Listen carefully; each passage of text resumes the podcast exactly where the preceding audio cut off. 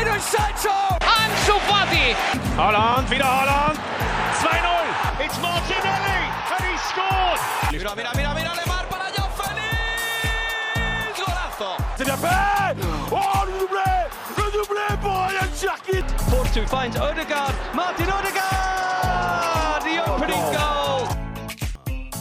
Et bonjour à tous, très content de vous retrouver vraiment, euh, super heureux de pouvoir faire euh, une nouvelle émission euh, Formation FC avec vous, surtout qu'on a un thème, ma foi, bien sympathique à aborder aujourd'hui. C'est quelque chose que je voulais faire depuis longtemps, c'est vraiment un grand focus sur la Belgique, parce qu'on voit que c'est à la fois un championnat où on a vraiment des facultés de scouting, on repère des joueurs, des joueurs qui ensuite vont aller alimenter les, on va dire, les grands championnats européens, mais justement, comment est-ce que les clubs belges font pour avoir un petit peu ce, ce coup d'avance et finalement faire aussi bien marcher ces jeunes-là, puisqu'il y a aussi un petit peu du développement, de la post-formation. Euh, Est-ce que le championnat voilà, euh, permet ce, développement, cet attachement euh, des, joueurs? Et voilà, évidemment, on va parler des clubs, on va parler des jeunes à suivre, on parlera aussi un petit peu de sélection, parce que c'est vrai qu'avec mon invité, on va pouvoir se pencher un petit peu plus en profondeur sur ces Diables Rouges voilà, qui ont récemment changé de coach, avec en plus quelques joueurs, ma foi, sympathiques. Jérémy Doku qui est parti à Manchester City, Johan Bakayoko qui est au PSV. Voilà, un programme face. Donc je vois que le chat est déjà bien actif. Merci à vous d'être présent ce soir. N'hésitez pas si vous avez des questions, euh, des remarques. Évidemment, je vous lis. Euh, je suis attentif à, vos messages euh, toujours aussi pertinents. Et je vais accueillir de ce pas mon invité qui est là. Vous voilà, vous le voyez en grande forme. C'est Sacha Tavolieri. Alors attends, Sacha, normalement. Bien dit, tout va bien, tout se passe bien. Magnifique, non, je disais, tu l'as bien dit, tu as bien dit mon nom de famille, tout va bien, c'est bien ça. Ah ouais, je me suis entraîné, hein, crois-moi. hein. Il y avait du suspense, de la pression. Je vois, mais tu as bien fait ça, tu as bien fait ça. Merci pour l'invitation, en tout cas, c'est c'est un vrai plaisir. Et puis, euh, oui, effectivement, pour ceux qui l'ont entendu en off, je ne me manquais pas de congratuler ton, ton évolution qui me fait fort, fort plaisir. Parce que je dirais pas qu'on a commencé ensemble, mais j'ai un peu connu les débuts de Monsieur Chipion. ouais, c'est vrai, j'étais j'étais jeune et innocent. Je savais pas trop euh, euh, sur, sur quel pied euh, danser sur Twitter, mais c'est vrai que tu as fait partie des personnes bah, que, que j'apprécie. Et Sacha, on a fait plein d'émissions ensemble, on, on s'est côtoyés et tout, mais c'est la première fois que tu viens dans le Formation FC. Euh, Ouais. On a déjà fait des émissions où je t'ai invité pour parler des Diables Rouges généralement, mais jamais vraiment spécifiquement pour parler des jeunes joueurs. Oui, c'est vrai, c'est vrai qu'on n'a pas, euh, on n'a pas eu euh, cette habitude-là, ou en tout cas, j'ai pas eu l'occasion de, participer à, cette superbe idée qui est de mettre en avant justement euh, ce qui fait vraiment le sel en fait du football, hein, ce grâce à quoi ensuite on commence à créer des stars, ce grâce à quoi on commence à parler de mercato, de millions, etc. C'est véritablement le, cœur. Toi, tu, vas à la racine, tu prends la matière première et tu la dissèques. C'était courageux parce que c'était pas nécessairement une obligation euh, de voir ça euh, être un succès, mais en fait, les gens apprécient véritablement quand on va au fond des choses. Et ton émission en est la preuve euh, incontestable. Ouais, bah écoute, euh, merci beaucoup, ça fait grandement plaisir. Et puis voilà, pour cette cinquième saison, euh, comme je te disais, on, évolue, on est en stream désormais, comme ça je peux coupler les deux choses, euh, faire des émissions en direct, aussi avoir une interaction avec le chat. Donc je répète, hein, vraiment, n'hésitez pas si vous avez des, petits mots ou des questions, je suis là pour, pour les relayer. Et en même temps, bah, toujours faire un peu du podcast, de l'audio, de l'émission. Et comme tu dis, en plus, on va toujours, voilà, en profondeur, on essaie d'aller le, le plus loin possible sur ces thèmes-là. Alors justement, avant de, de lancer le sujet vraiment Belgique, terre d'émulation, terre de scouting, Sacha, euh, quand même, j'ai envie de revenir avec toi sur ton été fou. T'étais partout, euh, t'as été au niveau du mercato assez dantesque. Ça fait quoi euh, de vivre pendant deux mois dans la peau de Fabrizio Romano? Ah ben j'espère ne pas être une pâle copie en tout cas. J'espère avoir apporté mon petit, mon petit côté à moi, d'avoir apporté le, côté original, ne serait-ce que dans ma façon de traiter l'info, dans ma manière de, de, communiquer, que ce soit via... moi j'ai un travail sur les emojis qui est un peu particulier par rapport aux autres, mais j'essaye un peu de me distinguer, tu vois, faire un peu vraiment la, la différence. Maintenant, euh, oui, euh, c'était exceptionnel, c'était une une période euh, fantastique pour moi parce que au final j'ai beaucoup beaucoup travaillé mais je me suis vraiment donné ce temps-là pour pouvoir le travailler j'avais vraiment pas l'occasion de le faire ces dernières années ou ces derniers mois je mettais des informations je sortais des, des, des, infos et tout mais vraiment me dire ok je me consacre trois mois au fait de sortir que des infos et vraiment utiliser à fond mon réseau en fait, je, en fait, je voulais aller au bout de, mon poten de, de ce que je pensais être mon potentiel. Et finalement, les choses s'emballant, il y a des opportunités qui se sont créées. Au final, je me retrouvais à, à, même, euh, je sais pas moi, euh, couvrir l'actualité de, de, de, de, joueurs qui signent au Sparta Prague, en Tchéquie, des mecs qui signaient. c'était un truc de fou en fait. Je me suis retrouvé sur des trucs où je me suis dit, mais c'est incroyable en fait, les, les gens apprécient le travail que je fais, ils ont tendance à me faire confiance, et puis voilà, on, on peut avancer. Et puis, tu sais, le football, c'est vraiment une petite famille. Il faut vraiment avoir conscience de ça. Les gens qui te font confiance, ont tendance à te ramener aussi vers d'autres personnes qui, eux, te feront confiance, etc. etc. Donc ton, ton cercle, en fait, si tu veux, de réseau, il, commence par s'agrandir. Quand tu commences sur Twitter, où j'ai commencé vraiment les infos mercato, j'étais sur une espèce de petite bulle.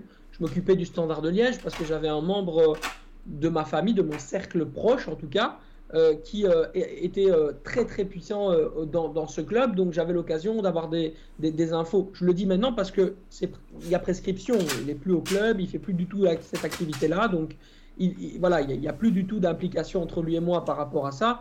Donc maintenant je peux le dire, c'était en 2012 et j'ai commencé en fait avec le Standard de Liège, donc le club belge, pour ensuite pouvoir tout doucement essayer de m'ouvrir et, et, surtout construire ma crédibilité ailleurs. Parce qu'en Belgique, on a eu beaucoup de mal euh, à comprendre un petit peu quel était mon travail, quelle était ma volonté, comment est-ce que je me plaçais, tu vois, sur le marché, etc. Alors qu'en France, des journalistes qui sortaient des informations sur Twitter, ça existait déjà énormément. En Belgique, j'étais un peu vu comme un alien, un mec un peu bizarre, tu vois. Euh, c'était très, très. Euh, je pense que les gens étaient désarçonnés, tu vois, par mon profil et par ce que je proposais.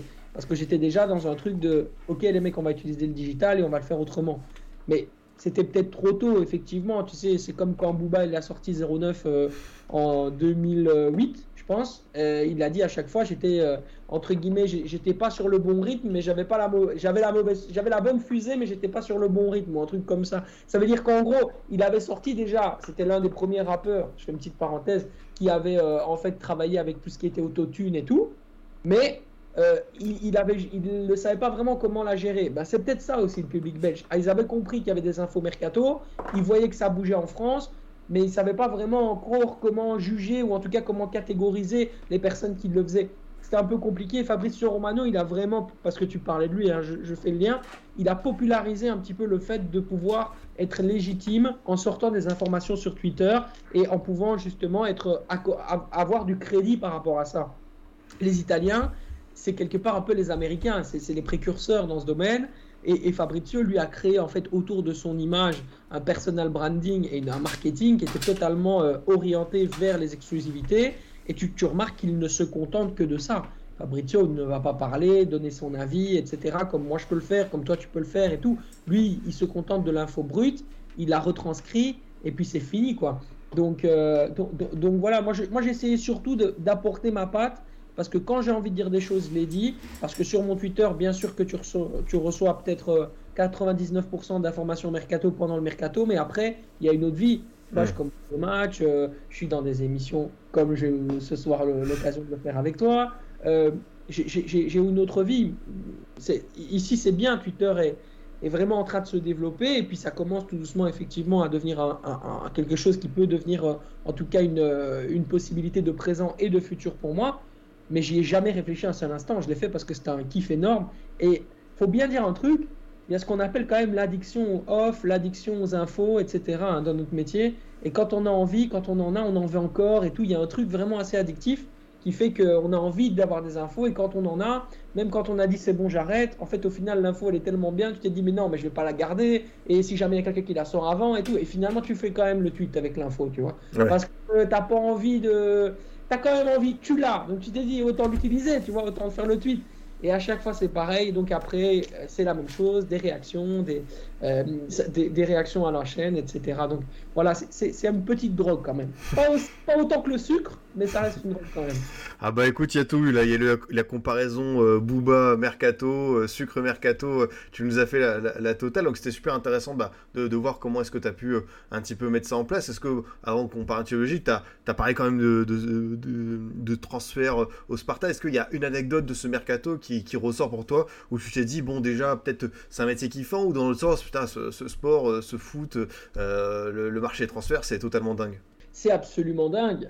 Il y a des dossiers comme ça euh, où j'ai appris vraiment à, faire attention à mes sources et à ne pas se tromper. Tu vois, par exemple, j'avais pas encore bien travaillé ou appréhendé le rapport que j'avais avec euh, certaines sources du côté d'Anderlecht. Et donc, du coup, j'y allais un petit peu facilement sur les infos et tout. Et j'étais vraiment.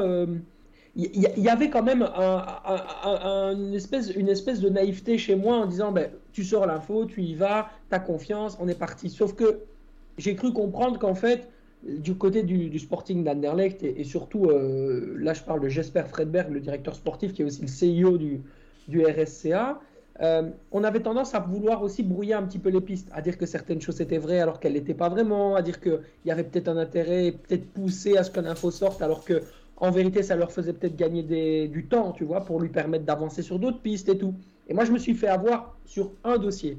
Et ce dossier-là, c'est le dossier de Noah Atoubolou qui est le gardien international U21 qui a gagné, enfin qui a fait l'Euro avec l'Allemagne. Ok. U21 et qui en fait jouait à Fribourg. Il était annoncé du côté du Sporting d'Anderlecht. Euh, il y avait beaucoup de discussions en ce sens parce que les agents en fait euh, étaient très proches et ils ont déjà participé à des transferts euh, également cet été avec, avec la direction du, Sporting d'Anderlecht.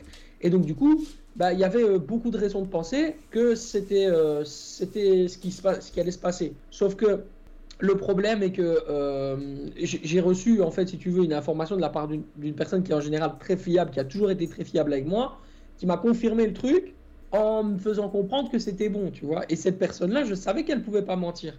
Il m'avait pas dit les choses euh, comme tout ce qu'il savait, tu vois. Il m'a dit, voilà, ça c'est bon, ça tu peux le mettre. Donc, comme on était dans un lien de confiance, je me suis dit, je vais y aller, tu vois. Je le sors. Et il se fait que, genre, euh, deux semaines plus tard, non, même pas deux semaines, je crois, c'est quelques heures plus tard, en fait, le, mec prolonge à Fribourg et c'est annoncé dans la foulée, tu vois. Et dans la foulée, ensuite, je me prends une sauce, euh, tu connais quoi, la, sauce, la sauce piquante, euh, arabiata, délicieuse, que tout le monde adore. sur, sur Twitter, c'est magnifique. Donc, je me prends cette sauce-là et ça me pique en fait au niveau d'Anderlecht. Et je me suis dit, ah bon, c'est comme ça. Et ensuite, je me suis dit, bah, je vais sortir tous les scoops d'Anderlecht. Tous les nouveaux joueurs, je vais les sortir parce que vraiment, les supporters d'Anderlecht m'ont piqué de fou. Et je me suis dit, au lieu de commencer à dire ouais, je m'en fous, etc., je vais les prendre à leur jeu. Je vais dire, ah, vous voulez jouer à ça? En fait, moi, je vais, je vais être plus fort que vous le pensez et je vais vous sortir tout. Et du coup, j'ai sorti Maxime Dupé de Toulouse à Anderlecht. J'ai sorti euh, Justin Lonwake, qui est un milieu euh, de terrain néerlandais qui a signé là-bas. Euh, de Alexis Flips. enfin, il y, a plein de trucs. tous les, les, prochains transferts qui ont suivi du Sporting, j'ai traité, j'ai traité l'information, mais en ne faisant plus jamais confiance à la personne qui m'avait mis dans la merde en fait. Et par la suite, bah, ça s'est avéré bon puisque je me suis, je me suis retrouvé dans une situation où je, je, ne faisais que, il y avait que des V quoi, tu vois, c'était bon, c'était bon. Donc j'ai continué sur ce truc-là et donc forcément c'était, euh, c'est comme ça que j'ai réussi à, m'en sortir. Mais c'est très compliqué. C'est un métier très compliqué. Les gens ne, ne se rendent peut-être pas compte de la difficulté de faire confiance à quelqu'un ou, à un autre et à savoir est. En fait, il faut ne pas demander forcément aux personnes quelles sont vraiment les sources qui qui t'informent, mais il faut quand même faire attention à ce que on te raconte. Tu vois ce que je veux dire? Donc c'est très compliqué parce que selon les profils de sources, il y en a une où tu vas pouvoir y aller right away, vas-y. À un moment donné, tu mets ton tweet, c'est fait, c'est sûr, c'est bon. Parce que le mec, il, voilà, euh, tu sais que c'est bon. Il y en a d'autres où tu as tendance à vouloir faire confiance et tu prends quand même un petit risque parce que tu dis ouais mais lui euh, si ça se trouve il met une quenelle et tout ça va être chaud quoi. Et euh, et puis finalement bah, le, tu, tu, tentes en fait. C'est vraiment c'est vraiment ça. C'est faut jouer en fait dans ce mercato. Euh, on se trompe on se trompe c'est vrai. Il faut accepter qu'on se trompe. Il faut accepter aussi que c'est un jeu frérot. Il faut accepter que c'est un jeu. Que tout ça c'est pas la vraie vie c'est pas la réalité. Que ça a une conséquence pour des gens qui jouent à des jeux d'argent. Par exemple Sorare par exemple euh, les, paris sportifs, etc., euh, pour dire qui sera le transfert, etc., ça a une conséquence pour des gens qui jouent à des jeux d'argent, mais en soi, et ça c'est un truc qu'il faut vraiment comprendre, et j'en parle, et on n'est pas d'accord parfois avec certaines personnes dans le milieu du football, on ne change pas la destinée d'un joueur. On est là pour accompagner et raconter une histoire. Ça veut dire que oui, parfois on peut dire ouais, euh, il y a eu une info, et alors l'info elle a fait elle a fait friter un peu le dossier, et donc le dossier il pète. Oui, ça peut arriver. C'est des choses qui peuvent arriver. Mais quand c'est très tôt, mais à partir du moment où c'est sorti, il faut savoir aussi gérer avec ta source pour pouvoir faire en sorte que lui puisse faire son dossier et, moi je puisse sortir mon info. Mais c'est assez rare quand ça pète parce que franchement, alors dans ce cas-là, comment Fabrizio il aurait toutes ces infos, il les sortirait tout avant tout le monde, etc. C'est pas possible, tu vois.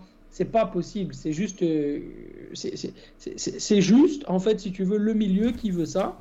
À un moment donné, c'est une course au scoop et, et- et- c'est euh, aussi euh, une course à, à qui sera le premier, donc forcément qui aura le plus de crédibilité, etc. Et, ça rend fou. hein. C'est des trucs qui rendent fou certaines personnes. Moi, j'ai déjà eu des, des- des- des cas où même moi, je me suis retrouvé dans la situation où je dis putain, ça me rend fou et tout. Je sais plus, je sais plus gérer ce truc. Et je me dis, et c'est là où je me dis vivement que ça se termine, parce qu'en vrai de vrai, c'est pas ma vie, tu vois. Commencer à chercher des infos tous les jours de ta vie pour aller sortir des trucs. Et moi, je peux pas, frérot. Je le fais jusqu'à l'été. Je m'amuse bien en janvier parce que c'est un mois. Et après, basta, tu vois. J'ai vraiment autre chose. Et il y a autre chose dans ma vie qui m'épanouit que ça, tu vois. Et, et je le fais vraiment parce que, allez, sur le moment, ça m'excite de le faire. C'est passionnant et tout. Mais, euh, mais ça a une limite. Vraiment. En tout cas, me concernant, je vais pas en faire ma vie, quoi. Tu vois ce que je veux dire. Ouais, tout à fait. Bah écoute, euh, merci beaucoup euh, euh, d'avoir pris le temps de détailler un petit peu les, les coulisses et comment est-ce que tu fonctionnes, c'est ce petit vécu. J'ai une question de Guavi, je remercie au passage pour le petit abonnement, qui demande, voilà, est-ce que toi, Sacha, tu arrives à avoir des infos de Molenbeek À Lyon, il semble que ce soit un peu compliqué car Textor gère tout et il n'est jamais présent sur place. Voilà un petit, un, petit- exemple de club, comment, par exemple avec le club filial Eagle, et du coup désormais lié à l'Olympique lyonnais, on a notamment vu Jeffrey Nadali de partir là-bas. J'ai même beaucoup plus d'infos sur Lyon depuis que Molenbeek a été racheté par John. Donc comme ça, au moins, je peux te le dire. Donc oui, effectivement, j'ai des infos sur, euh, sur Molenbeek. On a sorti euh, euh, pas mal d'informations cet été sur les, les- les- les signatures, ce qui se passait, le fameux dossier Noama dont on, on a beaucoup, beaucoup parlé. J'ai la, chance de pouvoir être informé sur, sur le, le- le club de Molenbeek. Et donc oui, je donne pas mal d'informations.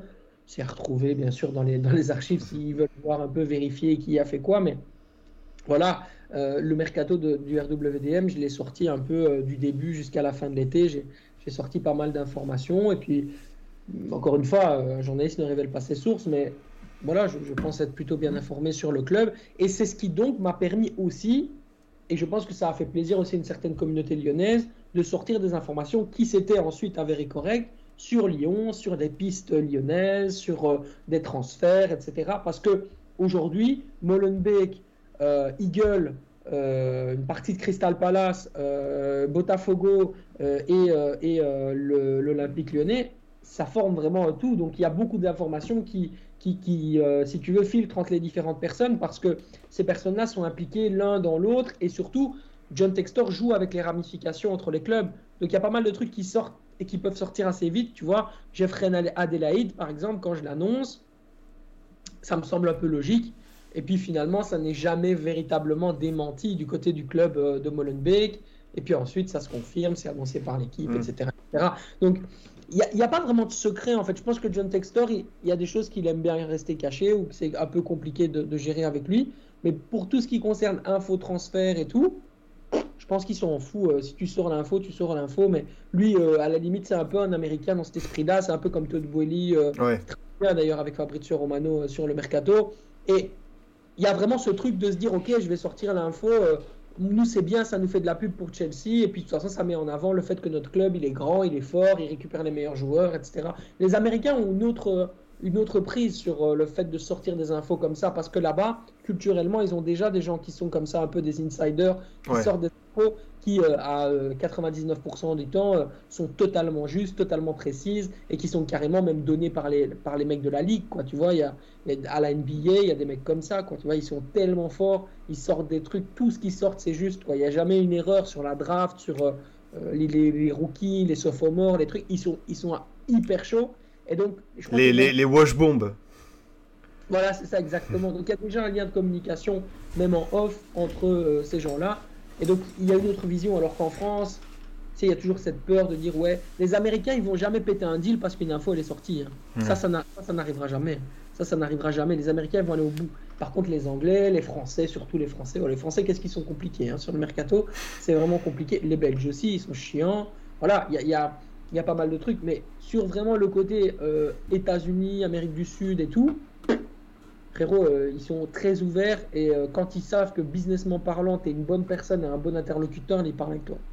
On, referme cette petite page mercato et c'était très intéressant de t'écouter à ce sujet. Sacha, on est réunis aujourd'hui donc pour parler de, cette Jupiler Pro League, de ce championnat belge et plus globalement de comment est-ce que la Belgique finalement est devenue euh, cette espèce de, terre de scouting. On voit beaucoup beaucoup de jeunes joueurs arriver et ensuite euh, euh, bah, tout simplement grandir prendre leur essor avant de voilà de euh, d'aller euh, vers d'autres cieux et de devenir vraiment des joueurs euh, très confirmés. Et un paquet d'exemples. Hein. On a cité Victor Osimhen, Jonathan David. On a aussi eu Sergei Milokovic-Savic, Kaidou Koulibaly.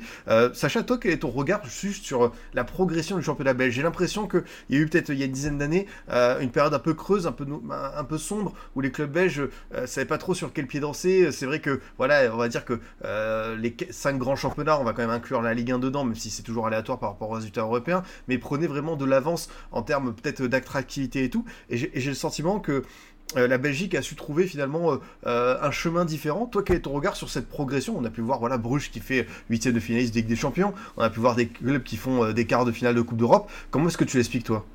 Ben, En fait, il y a vraiment une réforme et surtout un espèce de tu sais, c'est quand tu te réveilles d'une cuite, après, tu as très mal la tête. Il y a, y a, ce truc-là vraiment d'après Football Gate après que le Football Gate, parce que nous, on a vraiment une opération qu'on appelle l'opération main propre, où euh, l'ancien directeur général du Sporting d'Anderlecht est allé en prison, l'agent le plus puissant du pays est allé en prison, euh, euh, les dirigeants, quasiment tous les dirigeants ont été impliqués, ont été mis sous écoute, il y a eu des, affaires de, de, fraude, d'usage de faux, usage de faux, blanchiment d'argent et tout. Il y a vraiment une énorme affaire parce que l'État s'est fait flouer de plusieurs millions d'euros, etc., à travers des dossiers, des deals, de l'argent qui partait à gauche, qui partait à droite, bien aidé bien sûr par euh, euh, qui vous savez et, comment vous le savez, hein, c'est CFRL, le FC Nantes.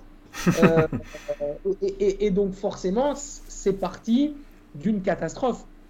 Et sur base de ça, il a fallu se reprendre. Alors qu'est-ce qu'on a fait? Certains ont quitté le football belge, d'autres en fait sont restés mais ils ont euh, tout simplement eh bien, opté pour d'autres euh, manières de, travailler. Et euh, tu vois aussi hein, qu'on a pris peur du côté de certains dirigeants qui sont restés pour l'après main propre, et donc forcément, on a essayé de, se dire bon, bah, si c'est, on va se protéger, et donc si c'est terminé, au moins on mettra la responsabilité sur d'autres personnes pour pas dire que ça vient de nous. Donc on a réorganisé dans les clubs une cellule de scouting, on a retravaillé aussi euh, sur euh, les structures même des, infrastructures, euh, surtout les structures même des sociétés, des entreprises, puisque beaucoup ont été rachetés à titre majoritaire ou à titre minoritaire. Aujourd'hui, la Belgique, je, pense qu'il n'y a que le, propriétaire et nouveau propriétaire du, du donc le club de la Gantoise, qui est belge. Sinon, pour le reste, c'est quasiment tout sous pavillon majoritaire ou minoritaire étranger. Et donc, on a un petit peu été inspiré par des forces ou en tout cas des, idées qui venaient d'ailleurs parce que ces gens étaient concrètement impliqués dans la vie euh, du, club et inspirés par le baseball, inspirés par euh, euh, tout simplement aussi la vision, encore une fois on parlait des États-Unis, la vision un peu américaine du, football très capitaliste, très tu gagnes, tu perds, à un moment donné on vire, on avance, etc. Et en Belgique en fait ça fonctionne plutôt bien parce que on a toujours ce truc de se dire on est un championnat tremplin on fait peu d'investissements, mais quand on fait un investissement, au final, on sait que ça peut péter parce qu'on est très très proche des championnats qui sont considérés comme des championnats majeurs. On est, par exemple, moi ici, au moment où je te parle, je suis à 25 minutes de l'Allemagne, je suis à 2 heures de la France et je suis à 15 euh, minutes des Pays-Bas. Voilà. Donc, ça veut dire qu'on a le, caractère limitrophe fait qu'il y a, en fait, en termes de flux migratoire des joueurs, une propension à être très développée sur les Pays-Bas et sur la France. Donc il y, a aussi ce, développement qui est vraiment très important et qui permet aussi, bah, même si tu ne réussis pas, par exemple, tout de suite euh, en tant que Belge euh, ou joueur belge en Belgique, bah, tu peux aller ailleurs très rapidement et puis euh, te, te, te, développer. Quoi. Ça, c'est quelque, quelque, chose qui était un petit peu moins légion avant que, maintenant, où, les joueurs ont vraiment pris cette cette dimension aventurière également. On sent que de leur côté, ils ne sont plus enchaînés à un club. C'est d'ailleurs aussi un petit peu l'évolution du, football belge. Mais chez nous, après justement cette histoire-là, on a eu quand même une espèce de, espèce, une espèce de rationalité très simple.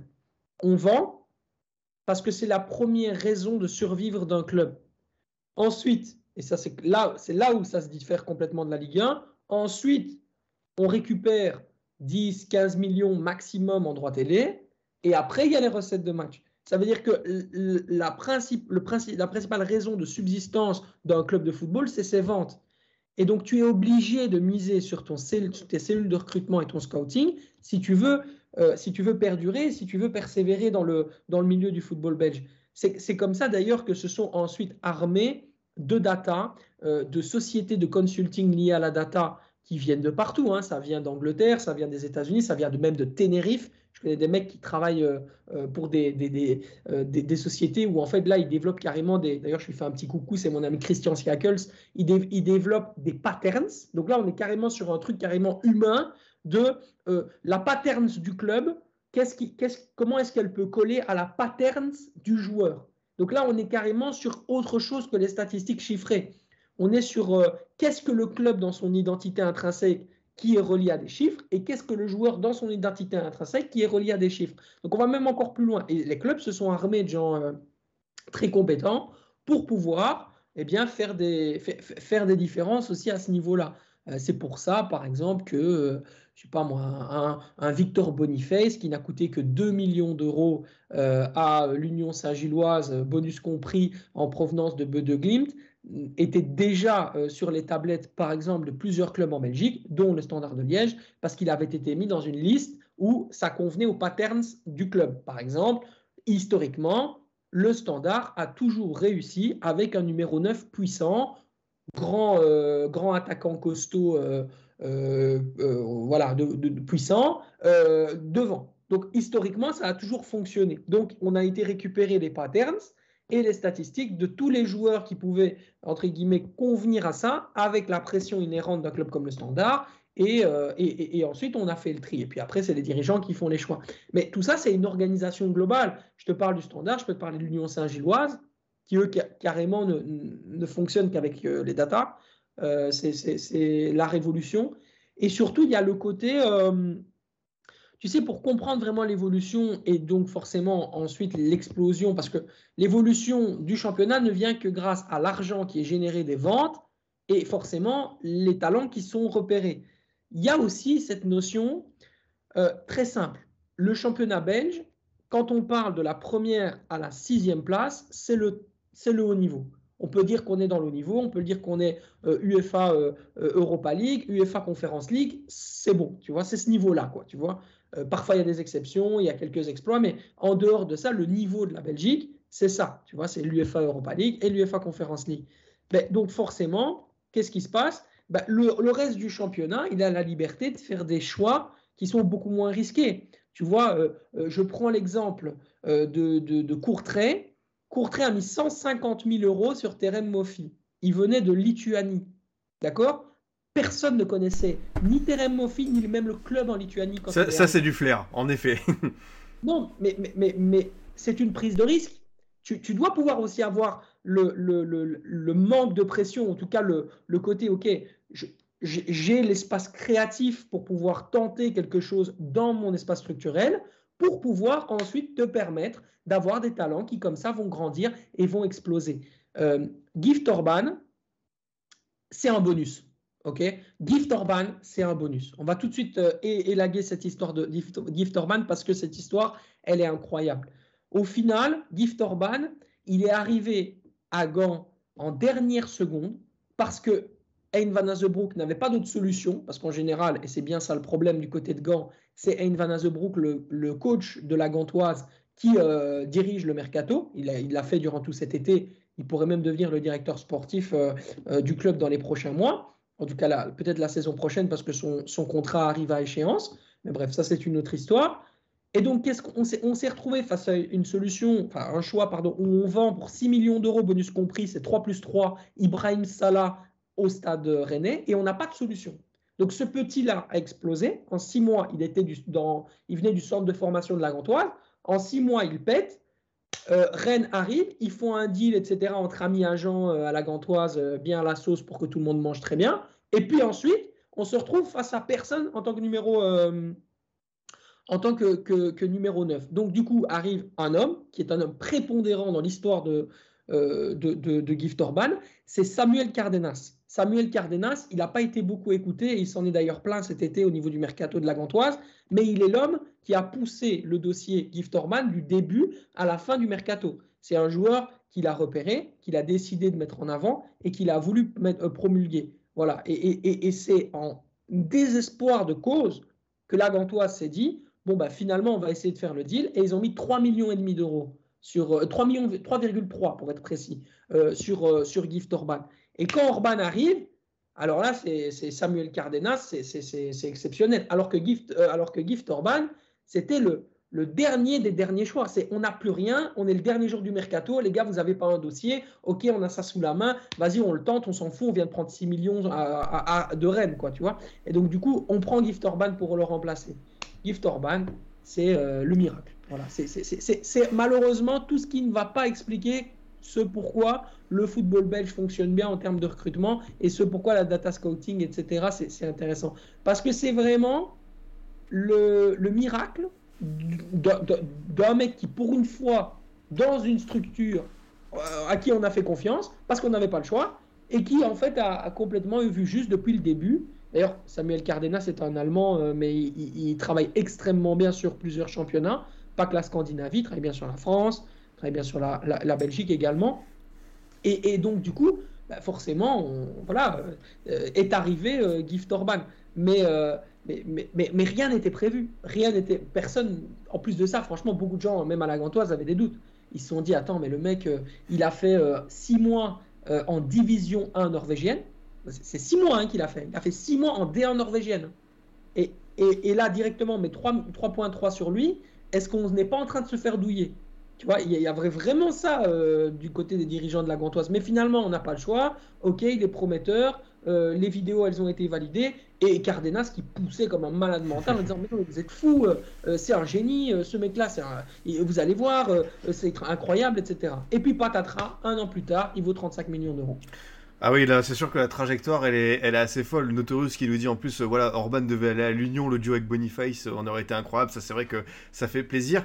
Euh, non, franchement, c'est vrai que tu le dis. Bon, des fois, il y a, y, a, y, a, y a, à la fois de la compétence, du gros travail, ce rapport à la data qui est assez poussé en Belgique et c'est super intéressant. Mais aussi, tu le dis, hein, c'est pourquoi on aime aussi ce sport, c'est ce côté imprévisible. C'est aussi des fois aller chercher, voilà, comme tu dis, Mofi pour 150 quarts en Lituanie, il faut y penser. Et Orban qui était peut-être le plan F le, le plan G, aller euh, au bout des choses. Donc c'est super intéressant. Euh, Sacha, justement, on a commencé un petit peu à parler de ça. Euh, les territoires où la Belgique aime scouter, où on aime faire venir les gens. J'ai remarqué qu'il y avait beaucoup la Scandinavie. Toi aussi, tu l'as dit, c'est le positionnement de la Belgique hein, qui fait qu'elle est à la fois orientée vers le sud de l'Europe, où il y a des entrées, mais aussi beaucoup vers, vers le nord. Toi, de ce que tu comprends, c'est qu'est-ce que les, les, scouts belges, les observateurs aiment travailler comme territoire avec justement aussi ce rapport de la data Alors, deux choses. Par rapport au recrutement, par exemple, j'ai parlé de, de, de, de Terrain Mofi, il y a deux facteurs.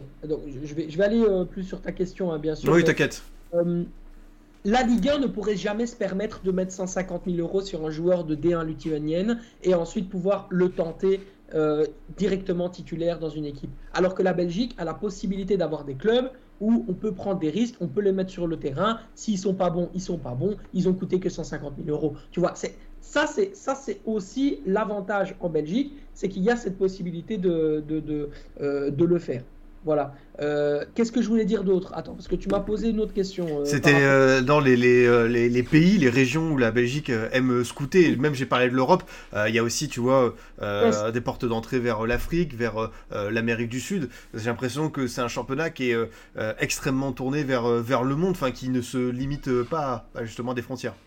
Alors, une information super importante en Belgique, la législation concernant les extra communautaires. La législation concernant les extra-communautaires, elle est très très intéressante en Belgique. Il te faut un contrat d'à peu près 120 000 euros brut par an. Donc ça veut dire 10 000 euros brut par an. Euh, un club de division 1, 120 000 euros par année. ça va. Ça va. Donc tu te rends compte le nombre de joueurs que tu peux mettre, des jeunes Africains qui sont pas encore, euh, qui n'ont pas encore la nationalité européenne, etc. Euh, les, Sud-Américains, le nombre de Sud-Américains qu'on a, qu'on a recruté euh, du côté de Genk, Lomel d'ailleurs avec Manchester City ils se sont fait plaisir, hein. ils en ont mis je ne sais pas combien et ensuite ils, ils, ont commencé leur, leur tour de carrousel là entre Troyes, Gérone, voilà ils se sont fait plaisir aussi et c'est pour ça qu'on on se, on se sert beaucoup en Belgique et qu'on va justement les recruteurs vont beaucoup en Scandinavie, ok, mais surtout chercher les joueurs africains à fort potentiel qui ont déjà un premier pied en Europe. C'est pour ça que la Scandinavie est intéressante parce que tu remarques qu'en Norvège et au Danemark, les académies euh, de, ces, de, ces, clubs, un, sont super performantes. Je ne sais pas si tu as vu euh, dernièrement en Youth League, euh, Midtjylland, ils ont mis 6-0 à une équipe, euh, je crois que c'était une équipe euh, italienne ou, ou, française. Enfin, c'était vraiment un, un raz-de-marée. Ils ont des, centres de formation extrêmement performants, mais en plus de ça, ces clubs-là ont des liens directement avec certaines académies en Afrique.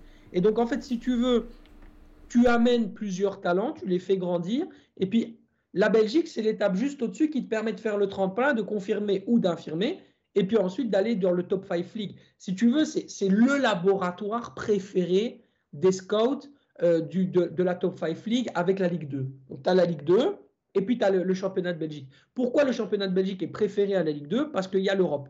Et parce qu'il y a des clubs qui jouent en Europe dans le, euh, championnat de, euh, le championnat de Belgique. Voilà un petit peu euh, la différence. Mais sinon, vraiment, les secteurs préférentiels, et donc la Scandinavie, je t'expliquais pourquoi, mais les secteurs préférentiels, c'est Amérique du Sud, pour cette histoire d'extra-communautaire que je viens de t'expliquer, les, Africains, tu as beaucoup de joueurs qui viennent du Congo, euh, le standard, euh, durant une période de mercato, ils en ont ramené trois d'un coup. Euh, il y avait Bopé Bokadi, il y avait Jackson Muleka qui aujourd'hui joue du côté de Besiktas, et tu avais un, mec, un défenseur central euh, qui, qui, était, qui était en, en Louindama, Christian Louindama. Et, et, à... et, en plus, Sacha, cette histoire de réseau, ça date pas euh, euh, bah, d'hier. Je me souviens qu'il y avait Beveren avec euh, les, les, Ivoiriens à une époque, notamment bah, Gervinho euh, qui est passé par là.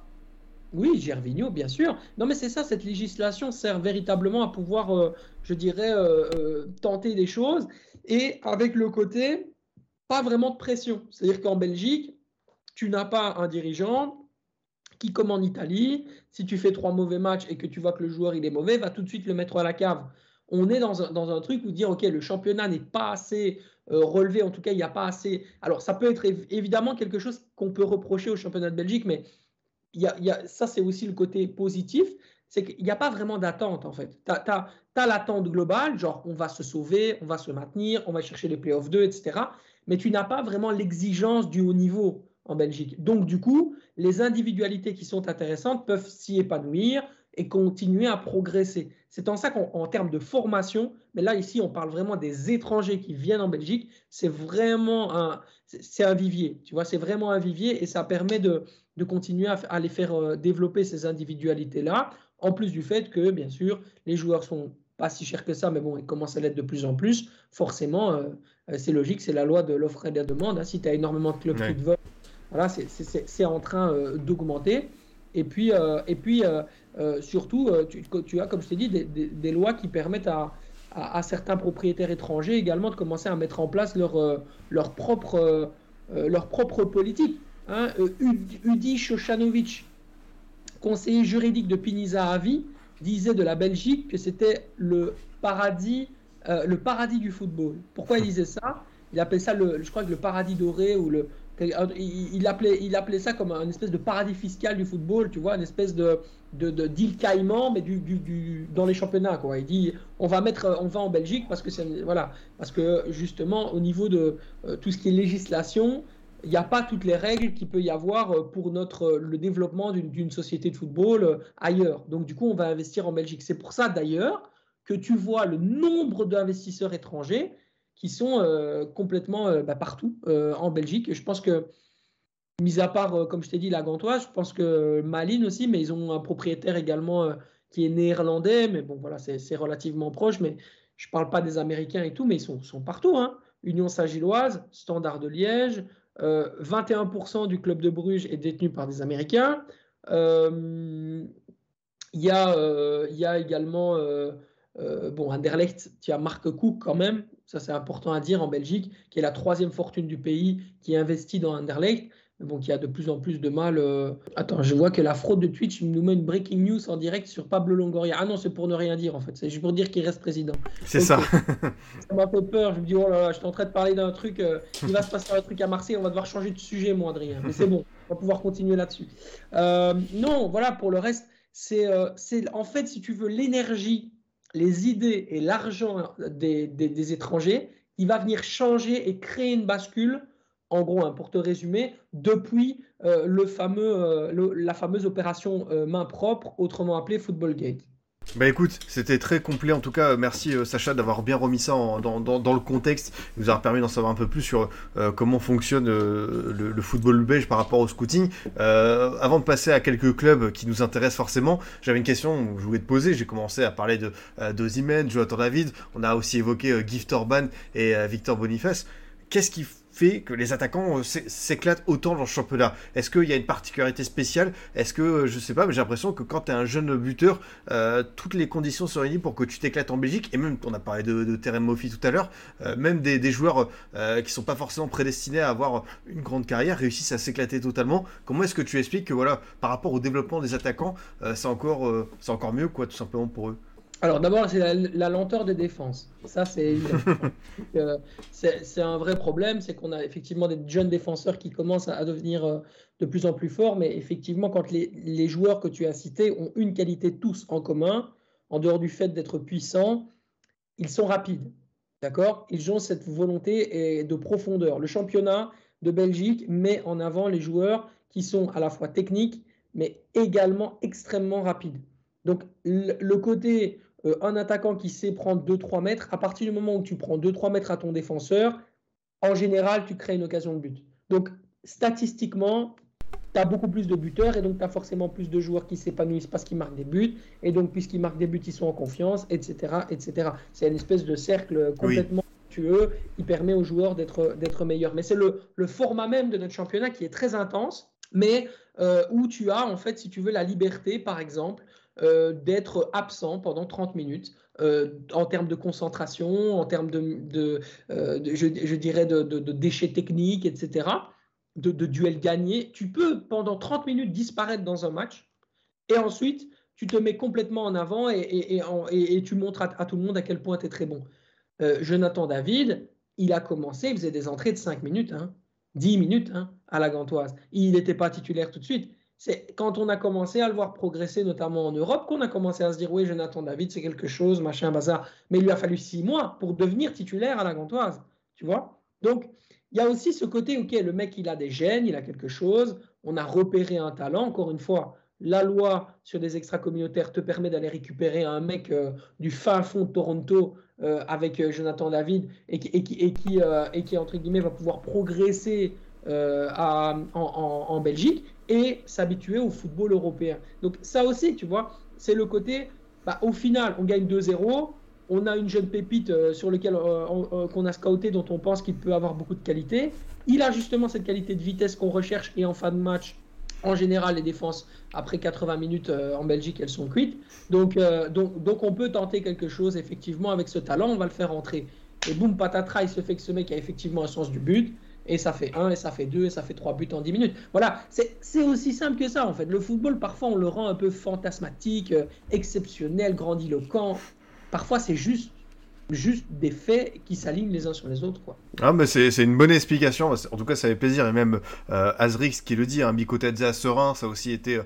un, un, beau tremplin pour lui. Donc, euh, évidemment, on a, on a, pu se rendre compte à quel point c'était qualitatif. Euh, parmi les clubs que je voulais euh, évoquer euh, avec toi, bah, on a commencé un petit peu à en parler, mais je trouve que euh, l'histoire, elle commence de plus en plus, tu vois, à prendre de l'ampleur. Et en plus, voilà, on, on, pour la première fois, on a un club français qui, qui l'a fait en Coupe d'Europe. C'est euh, l'Union Saint-Gilloise qui a fait match nul contre Toulouse jeudi. Et euh, moi, je voulais savoir tout simplement ton regard sur ce club. On sait qu'il y a ce partenariat avec Brighton. Et on se dit, bah, Brighton travaille bien. On a le sentiment aussi que chez l'USG, euh, il y, y, a ce coup d'avance. Enfin, on a vu passer des joueurs comme Mitoma ou même Teddy Tenma. Euh, vraiment, pareil, dans le scouting, Teddy Tenma, il fallait aller chercher hein, en, en, national. Euh, toi, qu'est-ce que tu penses de l'évolution de l'Union Saint-Gilloise?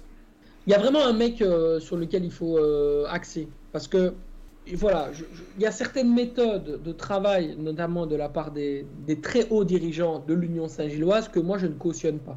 Voilà, de manière générale, il y, a des, y, y a des zones de noirceur qu'il ne faut pas, euh, je dirais, éviter, de, dont il faut parler, où euh, voilà, on, est, on trempe. On va dire, je vais juste dire ça, on trempe. Voilà, je ne dirai pas plus. Ensuite, maintenant, on va parler d'un homme qui est la base de, ce dont tu me parles. C'est Chris O'Loughlin.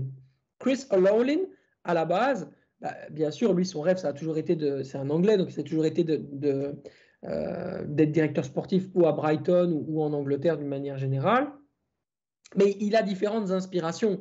Je crois qu'il est d'originaire également d'Afrique du Sud. Donc il, a aussi ce, cette propension à vouloir faire justement confiance à des talents qui sont un petit peu euh, euh différents. Il a une, grande, une grandeur de, je dirais, d'esprit aussi. C'est quelqu'un, pour, justement trancher avec le reste de sa direction, c'est quelqu'un de fondamentalement sain et assez intelligemment. Sa direction, qui elle ne l'est pas, lui fait confiance sur ces dossiers-là. Lui fait confiance sur le fait de faire des talents, de, mettre en avant des joueurs, etc.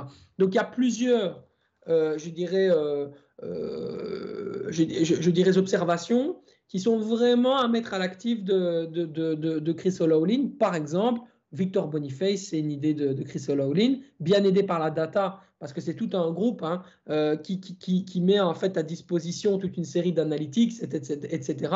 Encore faut-il savoir les utiliser et encore faut-il savoir justement juger qui est bon, qui est pas bon, parce qu'il y a eu beaucoup de critiques sur Victor Boniface avant qu'il arrive du côté de l'Union Saint-Gilloise. Tu vois, moi je parle de. as parlé de Teddy Thomas. Teddy Thomas, c'est le Red Star. Le Red Star, ça a toujours été, ça a toujours été le top. Euh, en national, quand tu joues au Red Star, tu as toujours un certain niveau. Moi, je, me rappelle, il y a toujours des joueurs qui sortent au Red Star. Donc, quelque part, ça se comprend. Mais vu le niveau de la D1 belge, il ne faut pas oublier que Teddy Thomas était en division 2 belge quand il est arrivé, donc du Red Star. Il, lui a fallu aussi le temps de progresser. Il a progressé, il a pris une autre ampleur. Et tout simplement, cette équipe, elle est, arrivée à maturité au bon moment, avec aussi un bon entraîneur qui a permis de la faire progresser. Mais, euh, mais, là où le travail de Chris O'Loughlin, qui est vraiment la clé, euh, agit, c'est sur l'application même des, données chiffrées qui lui, sont, euh, qui lui sont offertes. Il a aussi un très beau réseau en Angleterre. Ça, c'est une évidence. Et il a une méthodologie de travail. Ça, c'est vraiment le plus important. C'est lui qui, à un moment donné, va euh, euh, axer euh, mois après mois, semaine après semaine, le, boulot qui est à faire, qui doit encore être fait, quelles sont les erreurs. Il est euh, dans, euh, dans c'est un cahier d'ordinateur à lui tout seul, le mec. Hein.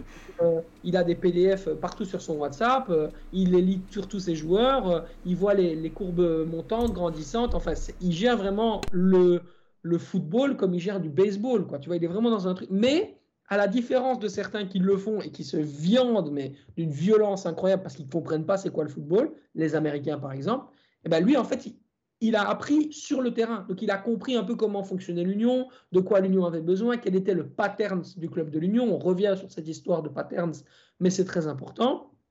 Et c'est grâce à ça qu'il a réussi à, eh bien, tout simplement euh, mettre en place sa patte à lui et avoir justement le respect dont il avait besoin. Parce que c'est vrai que c'est quelqu'un de fondamentalement ça, mais je le répète, s'il n'y avait pas euh, la confiance qu'on lui avait donnée au niveau de la direction, il n'aurait pas été, euh, quand bien même cette direction, je le répète, n'est pas très saine, euh, il n'aurait pas été aussi loin, il n'aurait pas pu faire des choix euh, exceptionnels. Parce que Victor Boniface, ce n'était pas une évidence. Victor Boniface, quand il est à Bode Glimt, il n'est pas considéré mmh. comme un talent exceptionnel. Hein. Il est considéré comme un peu lourdeau, euh, comme un peu euh, comme ne, ne, sachant pas se retourner, euh, comme un joueur qui a, je dirais, certaines. Oui, d'accord, il a des facilités dues à son physique, mais il n'est pas, il pas du tout indiscutable. Il a marqué, je crois, 3-4 buts en 17 matchs. Enfin, tu vois, c'est. Ouais. Voilà, il y a, c'est pas. Oh, incroyable, un talent, il faut absolument qu'on ait le piqué. Parce qu'à partir du moment où, où on en est à ce stade-là, les Français sont déjà là, les Anglais sont déjà là, les Allemands sont déjà là, eux, ils vont chercher un talent où dit, OK, on va le travailler, on va le façonner, on a une méthodologie de travail, dans notre système, il va être bon, et ensuite, on va pouvoir le faire se développer.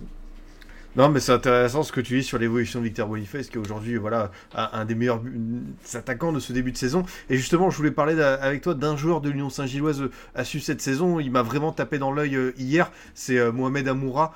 Euh, c'est de la bombe, hein, honnêtement, euh, au niveau de la facilité technique, des dribbles. Euh, je t'avoue que je le connaissais pas, c'était la première fois que je le regardais jouer. C'est évidemment un international algérien, mais tu vois, je vais pas mentir, je vais pas faire le, hipster extrême. Non, je regardais pas les matchs de Lugano en Belgique, donc je, ne savais pas qui était. en tout cas, moi, il m'a beaucoup, beaucoup plu hier. Toi aussi, c'est le genre de joueur, tu dis, tiens, là, ça peut faire partie des, bonnes surprises du championnat belge?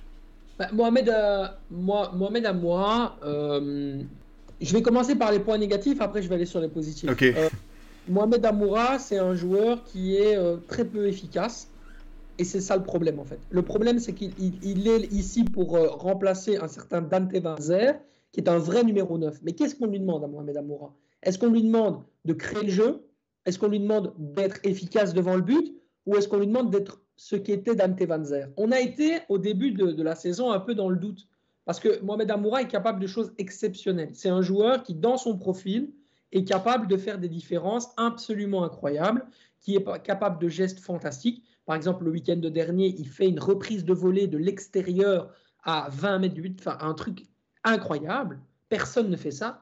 Et lui, il l'a fait et il a fait, il a réussi puisqu'elle arrive, elle, vient mourir sur le poteau, sa reprise de volée. Mais un, geste, euh, je veux dire, c'est dans Téléfoot le dimanche. Je il le met, c'est dans Téléfoot, c'est sûr. C'est un geste de fou, tu vois.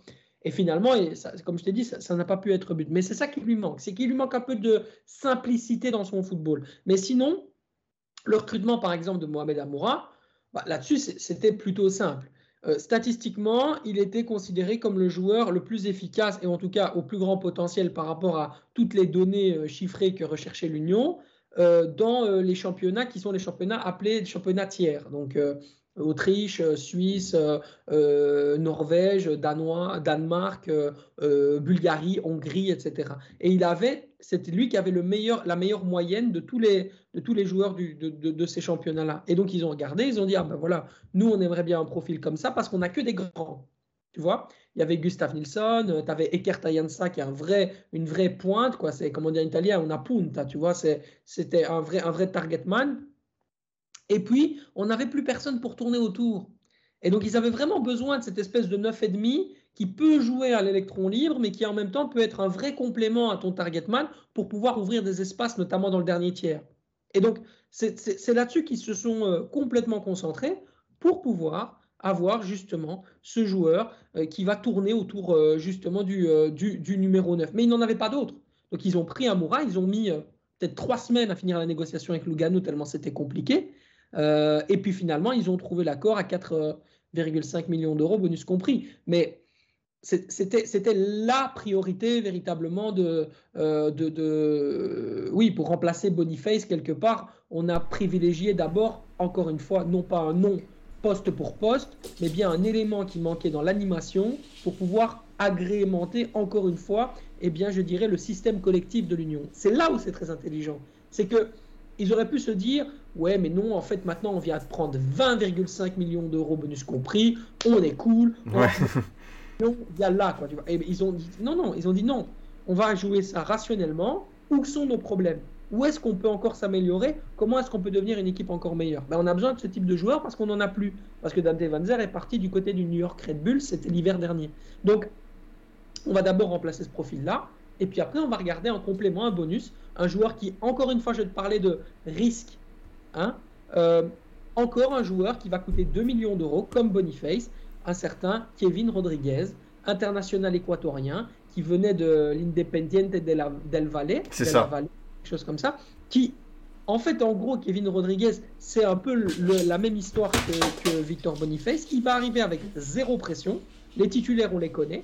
Les remplaçants, on les connaît. Il va pouvoir se mettre euh, tout simplement dans le bain, s'adapter. Il a ses six mois de Sud-Américain à, manger en Belgique. La pluie, les frites, les boulets, les gaufres, tout ce que tu veux. Et puis, une fois qu'il arrive, eh ben, il va pouvoir progresser il va pouvoir tout doucement, tout doucettement, eh redevenir un joueur comme euh, euh, celui qui était euh, Victor Boniface. Et c'est là, justement, qu'arrive, en fait, si tu veux, la clé du, système Union, c'est à chaque fois trouver des joueurs pour un même budget qui pourraient avoir le même rendement. Et c'est comme ça qu'on fonctionne tout le temps, tout le temps, tout le temps. Mais tu sais, ce système-là, on l'a pas inventé. Hein.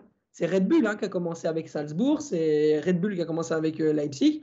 On met des prix maximum, ensuite on augmente les paliers petit à petit, et une fois que la structure et la budgétisation globale est à un certain niveau, on place le palier maximum. Et puis après, quand on fait énormément d'argent, ben, du coup, on, en vient à acheter 45 millions Louis Openda. Mais c'est une autre histoire pour un autre bah écoute, belle démonstration, euh, merci beaucoup Sacha, c'était intéressant de parler avec toi euh, de l'USG. Bon, dans le, chat, ça se chambre un petit peu sur l'influence euh, du club justement de l'USG, ça se, ça se taquine un petit peu, donc je vois que c'est que c'est animé aujourd'hui, ça fait plaisir. Et justement, il y avait une question un peu plus haut, on va faire plaisir à Max Houghton qui demandait si on a déjà parlé d'Anderlecht. Non, et justement, on n'a pas encore parlé du club d'Anderlecht, ce qui est forcément très intéressant à évoquer ensemble, parce que moi j'ai une vision, Sacha, je te expose, j'ai l'impression que ce club, c'est celui où on, a, euh, on peut faire éclore des talents très très tôt. Et là, plutôt que scouting, je parle vraiment de formation. Euh, bah, il y a eu l'exemple Lukaku, on a vu Duranville qui est parti à Dortmund. Là, on en a dans l'effectif comme Zelo de Bast qui a une énorme cote. Mais j'ai l'impression que c'est un peu plus dur justement de, de capitaliser sur ces talents qu'on les perd très tôt. Et justement, j'imagine qu'il y a une frustration chez les supporters. Toi, quel est ton regard sur euh, l'évolution de ce club et son rapport justement au scouting et à la formation? Le Sporting d'Anderlecht a euh, toujours eu un, centre de formation absolument exceptionnel. Parce qu'à l'image de, Paris, où là, euh, bon, malheureusement, euh, effectivement, il y, a, beaucoup plus de gens, enfin, heureusement pour les Parisiens, mais je veux dire, comparativement à Bruxelles, ça a toujours été le club de la ville. Donc tous les grands talents de la région bruxelloise, qui est un véritable vivier, tout de suite ils allaient à Anderlecht, tu vois. Et ils, ne faisaient que ça. C'est-à-dire que pour eux, c'était l'excellence, c'était le Real Madrid de Belgique, il fallait aller à Anderlecht parce que c'était le club le plus titré, parce qu'il y avait des Robbie Rensenbrink, parce qu'il y a eu Paul Van Imst, parce que tout ça. Donc, du coup, l'entourage familial mettait la pression pour signer Anderlecht parce que ça considérait, c'est un peu comme le mec qui dit Ok, d'accord, papa, je veux faire ça. Oui, d'accord, mais avant, tu dois être euh, avant d'être footballeur, il faut d'abord euh, penser à, avoir ton diplôme, quoi, tu vois. Et ben c'est un peu la même chose. Et avant, avant de commencer à vouloir être footballeur professionnel, il faut que tu réussisses à l'académie d'Anderlecht. C'est un peu ça, tu vois. Parce qu'Anderlecht, en plus de ça, était le, premier club vraiment à mettre en avant le système d'académie avec euh, les écoles euh, en même temps les études, tu vois. Et, ça, c'était vraiment. ils étaient très à la pointe à l'époque de Romelu Lukaku, etc., notamment à ce niveau-là, ce qui a permis au Sporting d'Anderlecht de sortir beaucoup de talents, euh, je dirais un petit peu après les années 2000. Quoi. C'était, vraiment leur, euh, c'était vraiment leur truc. Quoi. 2000, 2009, 2010, ils étaient vraiment bien. A, puis ensuite, il y a eu Tillemans, etc. Euh, Leander Donker. Enfin, ils ont vraiment pris une grosse, euh, comme je dis, une grosse tangente. Et puis après, il y a eu le Football Gate, encore une fois. Et puis il y a eu cette histoire de blanchiment d'argent, etc. Le directeur général qui était à la base de toute cette idée, qui était Herman Van Osbeek, a fait de la tôle, il est parti. Et le club a été racheté par Mark, Van, euh, par Mark Cook, pardon, dont je t'avais parlé. Et suite à ça, je dirais l'idée même du club, c'était un petit peu fui. C'est-à-dire que d'une part, on faisait beaucoup euh, confiance aux jeunes. On était dans une idée, euh, ouais, trust the process, ok, on va mettre tous les jeunes, on va les faire exploser et tout. Et puis de l'autre, je sais pas, brutalement, six mois plus tard, on changeait d'entraîneur et finalement, on mettait que des jeunes de 30, des mecs de 30 ans.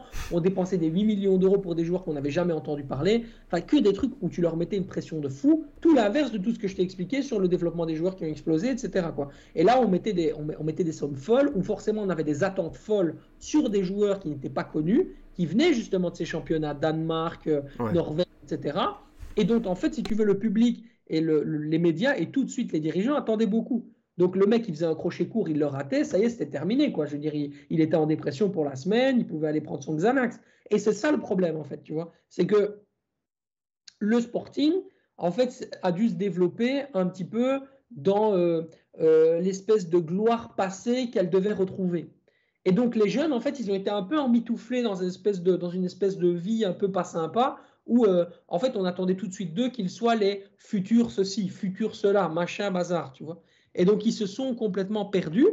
Et au final, ils ont compris que, au vu de la structure et la façon dont, les choses se faisaient, en fait, ils n'ont pas intérêt à, être en équipe première au Sporting d'Anderlecht, quoi, tu vois. Et donc, il y en a beaucoup, ils sont partis. C'est pour ça que tu as eu une exode, notamment de la génération maintenant très récente, 2004-2005, avec un Samuel Mbangula qui est parti du côté de la Juve, avec un Joseph Nongue qui est parti du côté de la Juve, avec Ram Romeo Lavia qui bien sûr aujourd'hui est à Chelsea et qu'on connaît tous. Et tu avais vraiment ce qu'ils appelaient eux à l'époque, dans cette génération 2004, tu avais ce qu'ils appelaient le, le, je crois que c'était le, pas le triangle d'or, le quand il le, le quand il allez comment est-ce qu'on appelle ça? Le losange d'or? Un losange ah, le, le, le, losange doré voilà il s'appelait ça le, losange doré pardon avec un certain Mario Stroukens le seul qui reste au Sporting d'Anderlecht, c'est Mario Stroukens. Le seul à qui il reste un autre contrat au Sporting d'Anderlecht et qui ne veut pas prolonger, c'est Mario Stroukens. Le seul qui n'est pas titulaire dans son club, c'est Mario Stroukens. Donc ça veut dire aussi des choses, tu vois. Euh, le Sporting d'Anderlecht a raté des, des, coches, il en, il en a réussi énormément, mais ils n'ont pas su gérer en fait l'énorme amas de talent et surtout la façon dont on va créer ce qu'on appelle la post-formation entre le, la réalité des U21 qui était beaucoup trop, beaucoup trop faible et la D1 belge qui était complètement un autre monde en fait par rapport à ce qu'ils connaissaient les jeunes. Donc soit tu étais un phénomène type Doku et à 16 ans tu étais déjà en train de faire des crochets courts euh, euh, au milieu de la défense de Westland, ou alors tu étais un bon joueur mais qui avait besoin de ce développement-là, de passer encore par des étapes de développement et d'exploser dans, une autre, mesure ailleurs. Par exemple, Roméo Lavia. Roméo, euh, à 16 ans, il est parti du Sporting. À 18 ans, il était titulaire à, Southampton. Il a eu deux ans, mais pourtant, il l'a fait. Tu vois ce que je veux dire? Il lui a fallu deux ans, mais il l'a fait.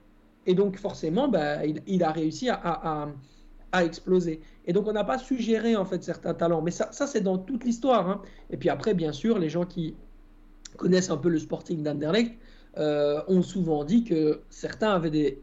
Voilà, avaient certains privilèges, quand il y avait le, directeur euh, de l'académie d'antan, qui est un grand directeur d'académie, mais qui effectivement avait certainement quelques, ou donné quelques passes droits à certains joueurs qu'il aimait bien, en tout cas dont il connaissait les agents qu'il aimait bien. Voilà.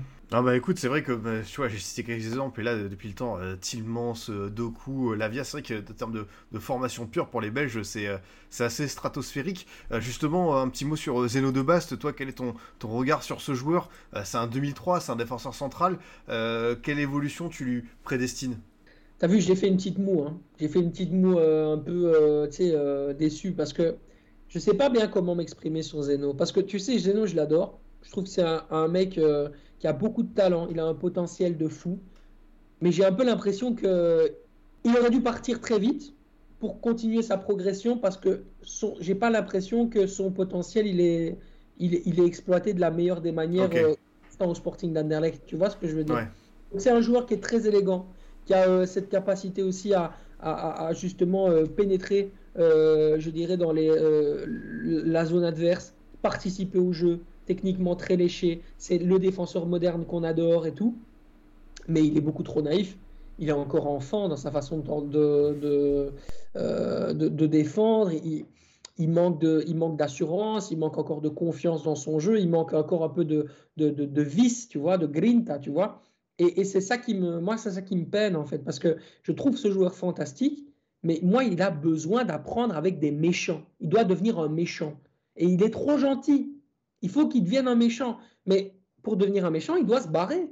Et c'est pour ça qu'il voulait partir. Il y a eu l'Eintracht Frankfurt qui aurait pu l'aider à devenir un méchant euh, avec Dino Topmüller qui, euh, qui a toqué à la porte. Bon, finalement, ils n'ont pas trouvé d'accord avec le Sporting et c'était en fin de mercato, donc compliqué pour pousser un petit peu le départ, sachant un peu la position de Zeno de Bast en Belgique, qui est déjà considéré comme un joueur un peu chouchou, idole, machin, bazar. Donc compliqué. Et puis, euh, et puis il n'y avait pas de remplaçant. Et il était trop tard pour trouver un remplaçant du côté du Sporting, donc ça n'a pas pu se faire. Et puis de l'autre côté, euh, tu as euh, un avis complètement dithyrambique sur le joueur en disant il est exceptionnel, il doit remplacer, il doit être titulaire à l'Euro, machin, bazar. En fait, il n'y a pas de demi-mesure parce que ce gamin, en fait, il a tout de suite été mis en avant et considéré comme le super talent. Et donc, forcément, qu'est-ce qui se passe avec ces, avec ces joueurs-là? Ben, En fait, ils sont clivants. Donc, d'un côté comme de l'autre, tu jamais une analyse très juste. Le seul truc où je peux dire vraiment euh, je, suis, je suis déçu, c'est que très rapidement, on a voulu en faire un crack et très rapidement, on lui a mis une pression de dingue. Donc le mec, en fait, de son côté, lui aussi, il a dû gérer tout ça. Alors que je ne pense pas que c'était le profil de joueur qui avait nécessairement le, le, le, tu vois, les épaules pour pouvoir gérer tout ça tout de suite, tu vois. Et même c'était pas un bon signal. Tu vois, quand Roberto Martinez lui donne tout de suite la sélection très rapidement, il n'est même pas passé par la U21, il fait U18 euh, Anderlecht, U23 Anderlecht, titulaire à Anderlecht deux ou trois matchs, tout de suite, boum, mec il va en sélection et, il est dans les 23. À un moment donné, c'est, tu vois ce que je veux dire? Ça veut dire que même pour lui, on a sauté les étapes. Je parle, oui, je parle pas de la vie des autres, mais je parle de pour lui, ça va trop vite. Et en fait, si tu veux, il a loupé des étapes dans sa post-formation en chemin. Donc il va devoir réapprendre des choses qu'il n'a pas encore apprises. Bon, dans sa tête, c'est réapprendre. Donc attention à l'ego, attention à son remettre en place, attention à prendre le recul nécessaire pour être qui l'on est et pas quelqu'un d'autre. Et puis ensuite, apprendre. Je veux dire, Arthur Théâtre, Arthur Théâtre, c'est un mec qui, à la base, était moqué par certains de ses coéquipiers. Ok? Moi, j'avais des conversations de téléphone avec des joueurs, je dirais pas les noms, bien sûr, euh, qui se foutaient de sa, tête. Hein. Ils, se, il se, moquaient de lui. Hein, en disant il est nul, machin, bazar, euh, euh, lui il y arrivera jamais, qu'est-ce qu'il fait là, etc. truc. Il pleurait pour avoir un club. Il pleurait pour avoir un club. Il n'y a personne qui le voulait. Et un jour, un jour, comme ça, il a trouvé l'opportunité d'avoir un coach allemand, un coach allemand passé par Leipzig, qui lui a fait devenir un méchant. Et dès qu'il est devenu un méchant, c'est devenu un autre joueur. Voilà. Et ben Zeno de Bast, il a besoin de devenir un méchant. Il faudrait qu'il passe à, je dirais, dans les mains d'un regretté entraîneur que j'adorais, Mikhailovic. Oui. Et à son âme. Euh, qui apprenait justement, qui a beaucoup appris à Arthur Théâtre à devenir un peu un cogneur. À Bologne, ouais.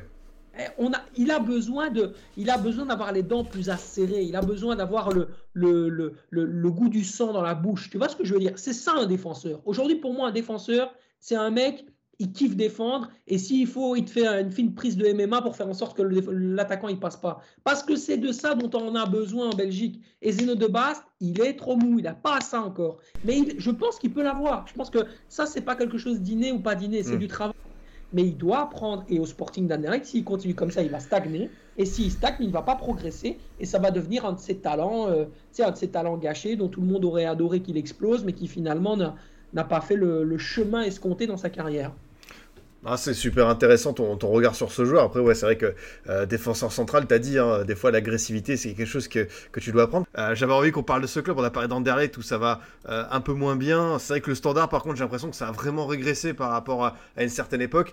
en plus, voilà, oh, oh, j'ai le sentiment, je vais me regarder le classement, tu vois, ils sont, ils sont 12e. Enfin, j'ai l'impression que ce club a vraiment euh, voilà, comme le dit en plus Zushi, il y a cette histoire avec euh, d'actionnaires, euh, 777 Partners, qui est aussi au Genoa, qui a racheté Everton. Bon, eux, c'est pas clairement une réussite euh, folle dans la multipropriété. Quel est ton regard sur, sur le standard? Bah, le standard était dans, des très très très très mauvaises mains hein, avec l'ancien euh, propriétaire.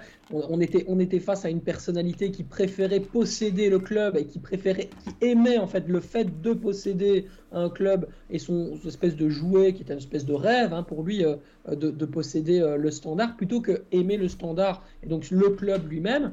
Et donc forcément, il a fallu trouver une succession à ça. Bah voilà, ils sont tombés sur des Américains qui avaient tout simplement l'ambition de, voilà, de, pouvoir continuer à, faire leur, euh, leur développement, mais qui ne, connaît pas, qui ne connaît pas le football. Les Américains, les mecs en off euh, à 777 sont les premiers à dire nous, on ne connaît pas le football, mais on sait comment faire développer des structures et des sociétés. Et on est spécialisé dans le fait de reprendre des sociétés et ensuite les, les mettre à l'équilibre pour après les revendre. C'est ça l'objectif de 777 Partners. C'est on prend des sociétés, on fait en sorte que le bilan financier entre ce qui rentre et ce qui sort soit à zéro, et après on revend plus cher que ce qu'on a acheté. Bon, du côté du standard, ça va prendre un peu plus de temps, parce que euh, pour euh, ce que Notorious appelle l'OM belge, euh, il est tombé bien bas. Donc il va falloir retrouver d'abord une structure, je dirais, globale, et puis ensuite, pourquoi pas, revenir avec des talents, etc. Mais quand tu vois le développement de l'académie, par exemple, l'académie du standard, elle n'est pas au, même niveau que celle, euh, par exemple, euh, dans laquelle, euh, par, enfin, je sais pas moi, un Kevin Miralas qui est passé par Everton, Lille, par exemple, un Jonathan Lejar, un, un Marwan Fellaini, un Axel Witzel, un Mehdi Carcella sont passés. On n'est plus sur les mêmes talents. Moi, je me rappelle d'une génération où, à un moment donné, même certains joueurs qui aujourd'hui, aujourd'hui, sont titulaires dans des clubs comme la Gantoise, par exemple, Julien Dessart, n'étaient même pas titulaires dans des équipes de jeunes au standard et ils passaient à côté d'autres joueurs, et d'autres joueurs étaient, étaient, titulaires avant eux, tellement la concurrence était folle au sein du centre de formation. Aujourd'hui, ben, il y a tout un travail à refaire parce qu'on a remisé sur la collectivité, sur le côté, OK, nous, on veut des joueurs qui ont l'âme standard, l'identité, etc. Ça, c'est top. Sauf qu'aujourd'hui, le standard est descendu aux yeux du monde en, Belgique à un certain niveau. Ce qui fait qu'aujourd'hui, la priorité d'un talent, top, top talent, qu'il vienne de Liège, qu'il vienne de Namur, qu'il vienne de partout, c'est un, partir à l'étranger, ou deux, signer à Genk, à Anderlecht ou à Bruges. pas euh, rester au standard. Et donc, du coup, il y en a certains qui réussissent. Il y a un, très très bon talent euh, qui, a, qui a notamment euh, signé un premier contrat professionnel cet été qui s'appelle Noah Makembo. Retenez ce nom. Il est né en 2007. C'est le plus gros talent en ce moment au standard. Il a tout de suite intégré, alors qu'il est né en 2007, euh, l'équipe 2 euh, euh, du standard, donc on va dire la réserve, mais ce n'est pas une réserve comme les autres. Parce que chez nous, en Belgique, il y a quatre clubs, dont le standard de Liège, le KRC Genk, Anderlecht et Bruges, qui jouent en D1B, Challenger Pro League, donc la division 2, l'équivalent de la Ligue 2 belge. Et donc ce petit-là, qui est né en 2007, encore une fois, on parle de post-formation, va passer de U16 à tout de suite euh, l'étape avec des adultes parce qu'ils jouent aussi dans des, euh, dans des dans championnats où il y a des, clubs qui ont véritablement la montée à jouer, etc. Donc, euh, et, là, dans le joueur, il doit progresser, il doit faire sa tambouille, il doit grandir, il doit se développer, devenir un autre élément encore plus fort. Voilà c'est dommage, mais, mais, mais, ça fait partie aussi d'aujourd'hui de l'histoire du standard qui n'est plus la même qu'avant. Après, le, vrai problème aujourd'hui, c'est qu'est-ce que 777 va faire du standard, quel est l'avenir de 777 au standard, et qu'est-ce que, quand est-ce qu'ils vont le vendre, parce que c'est vraiment leur objectif. Le fait de dire on va construire un club, il va devenir grand et ensuite on va s'appuyer dessus, c'est pas vrai. Ils viennent de racheter Everton. Donc en fait, leur, leur promesse de départ en conférence de presse, etc., il y, a, il y a à peine un an, elles ont été complètement menties par leurs actes actuels. C'est-à-dire le fait d'abord, premièrement, d'avoir mis des sommes folles pour acheter des Matteo Retegui. Euh, il y a d'autres joueurs, Malinowski notamment du côté de la Genoa. Euh, d'avoir acheté Everton euh, aussi pour 500 millions ou je ne sais quoi, à des sommes absolument incroyables et ubuesques en première ligue. Et ensuite dire non, mais en fait, et eh, les gars, notre priorité, c'est le standard de Liège. Il faut pas me prendre les gens pour des cons. Hein. Je suis désolé, il faut pas prendre les gens pour des cons, Adrien. À un moment donné, on sait euh, ce que le standard est, et c'est un club qui doit pouvoir faire valoriser les actifs euh, des, euh, des, éléments de la société, c'est-à-dire les joueurs, et qui ensuite vont pouvoir ou d'abord tourner dans les, les clubs entre guillemets de, de, de, de 777, de la galaxie, ou alors vont pouvoir être, être vendus euh, encore plus cher euh, par, euh, par le club pour pouvoir faire rentrer de l'argent liquide et donc continuer à faire fonctionner un espèce d'équilibre financier. Mais le standard, ils sont comme ça. Hein. Tous les, tout le temps, ils sont comme ça. Ils voulaient absolument vendre. Quoi. Ils, ont, ils ont tout fait pour vendre. Et quand ils ont vendu Aaron Donum à Toulouse pour 6 millions d'euros, bonus compris, ben, c'était les plus heureux du monde. En fait, jamais une seule fois, ils ne se seraient permis, ils ne se sont jamais une seule fois permis de refuser vraiment clairement une en disant ben voilà là c'est trop euh, c'est pas possible en fait. Non bah écoute euh, c'était intéressant de faire un petit point sur euh, sur le standard. Voilà il y a Loïc qui dit on veut que 777 dégage au plus vite donc je pense que le discours est, est bien ferme. Ça rappelle d'autres clubs français qui ont eu des soucis avec des actionnaires aléatoires. Natsuo qui dit très bon joueur Makembo donc évidemment on va suivre ça avec attention. Sacha on n'a plus beaucoup de temps ensemble malheureusement c'était super intéressant. Je voulais quand même avoir un petit mot sur toi sur les jeunes belges à suivre que ce soit Doku Bakayoko et Duranville. Moi Sacha, j'ai pas compris en fait. Quand Doku a signé à Manchester City, et les gens qui ont dit que c'était un tout droit. Mais comment est-ce qu'on peut résumer ce joueur? C'est-à-dire, c'est vraiment, euh, comme on dit, euh, le, le, le con de son camp. C'est-à-dire vraiment que tu ne. Tu, pour moi, je vais être peut-être cash, mais c'est-à-dire que tu comprends pas ce qu'est ce sport. Pour résumer Jérémy Doku un tout droit, faut vraiment jamais avoir vu de match de sa part, ou vraiment pas comprendre le joueur, quoi. On répond aux imbéciles par le silence, Adrien. Voilà fait. du coup, on n'en parle pas, on passe à côté, on parle des jeunes talents. Toi, tu es, es, content, tu es surpris qu'il aille à Manchester City Comment est-ce que tu as, as, vu ça? Je pensais, connaissant Jérémy, que c'était l'étape idéale, que c'était le rêve. Pour moi, en Belgique, je me suis dit, c'est incroyable.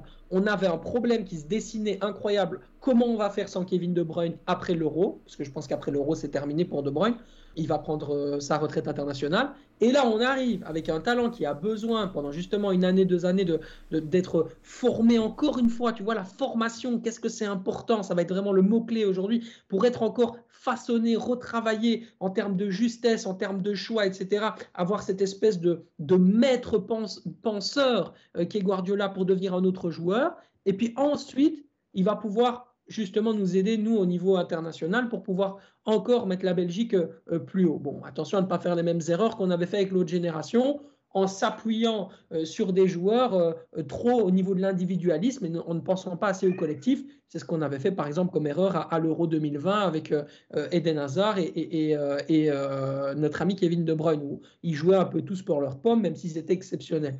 Donc, ce qui est bien, c'est qu'aujourd'hui, on a vraiment l'appétence collective d'un Jérémy Doku qui commence à grandir. Et ça, c'est importantissime, quoi, tu vois. On va vraiment avoir un joueur euh, qui comprend un peu mieux euh, ses mouvements, qui comprend un peu mieux son espace aussi, et, son rôle dans l'espace par rapport aux autres, et qui, en fait, tout simplement, euh, Guardiola va nous offrir un joueur extraordinaire. Ça, c'est une évidence. Donc, merci Guardiola. Merci à l'agent qui a, qui, a mis euh, le, joueur à, à, Doku. Merci à la vie.